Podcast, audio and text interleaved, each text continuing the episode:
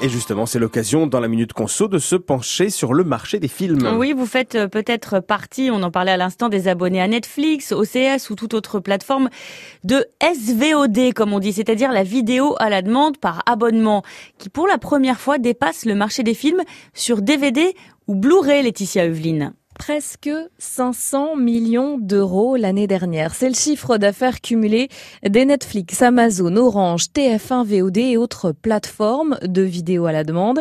C'est simple, c'est deux fois plus qu'en 2017, six fois plus qu'en 2015. Mais ça représente quoi 500 millions d'euros? Oui, c'est vrai que ça fait beaucoup de zéros. Alors 500 millions, c'est 40% des entrées de cinéma en France l'année dernière. C'est aussi quatre fois le marché euh, publicitaire des vidéos en replay. Le CNC, le Centre national du cinéma et de l'image animée, estime qu'il y a 6 millions de Français qui payent un service vidéo.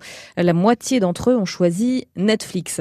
500 millions d'euros, euh, c'est aussi une barre symbolique franchie. Désormais, le marché de la vidéo à la demande dépasse celui de la vidéo physique euh, qui recule à 450 millions d'euros, deux fois moins qu'il y a quatre ans. Alors qu'est-ce qu'on consomme le plus? Des films, des séries? Alors pour ce qui est de la vidéo physique, on consomme majoritairement des films. 10% euh, sont des films français, deux tiers des films américains. Viennent ensuite les séries télé, tous les programmes pour enfants, les spectacles humoristiques, les concerts et les documentaires. En vidéo à la demande, c'est diamétralement opposé. On consomme beaucoup plus de séries, 60%, et en très grande majorité des séries américaines.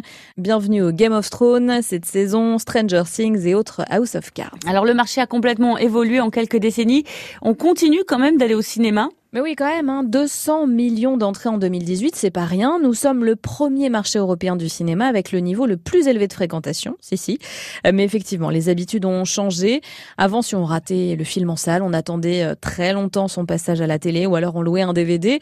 Maintenant, 90% des films qui ont très bien marché en salle sont disponibles en vidéo à la demande moins de 5 mois après leur sortie en salle.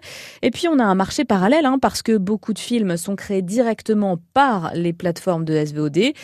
Noter euh, tout de même que c'est la télé qui reste le média de masse, 44 millions de téléspectateurs tous les jours, avec des scores exceptionnels pour certains films.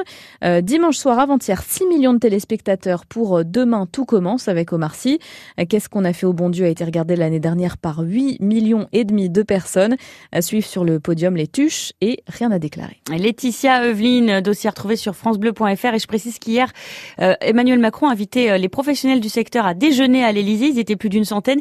Les a appelé ses acteurs à ne pas perdre la bataille face aux géants américains et chinois comme Netflix justement par exemple. Le chef de l'État a annoncé la création d'un fonds d'investissement dédié de 225 millions d'euros.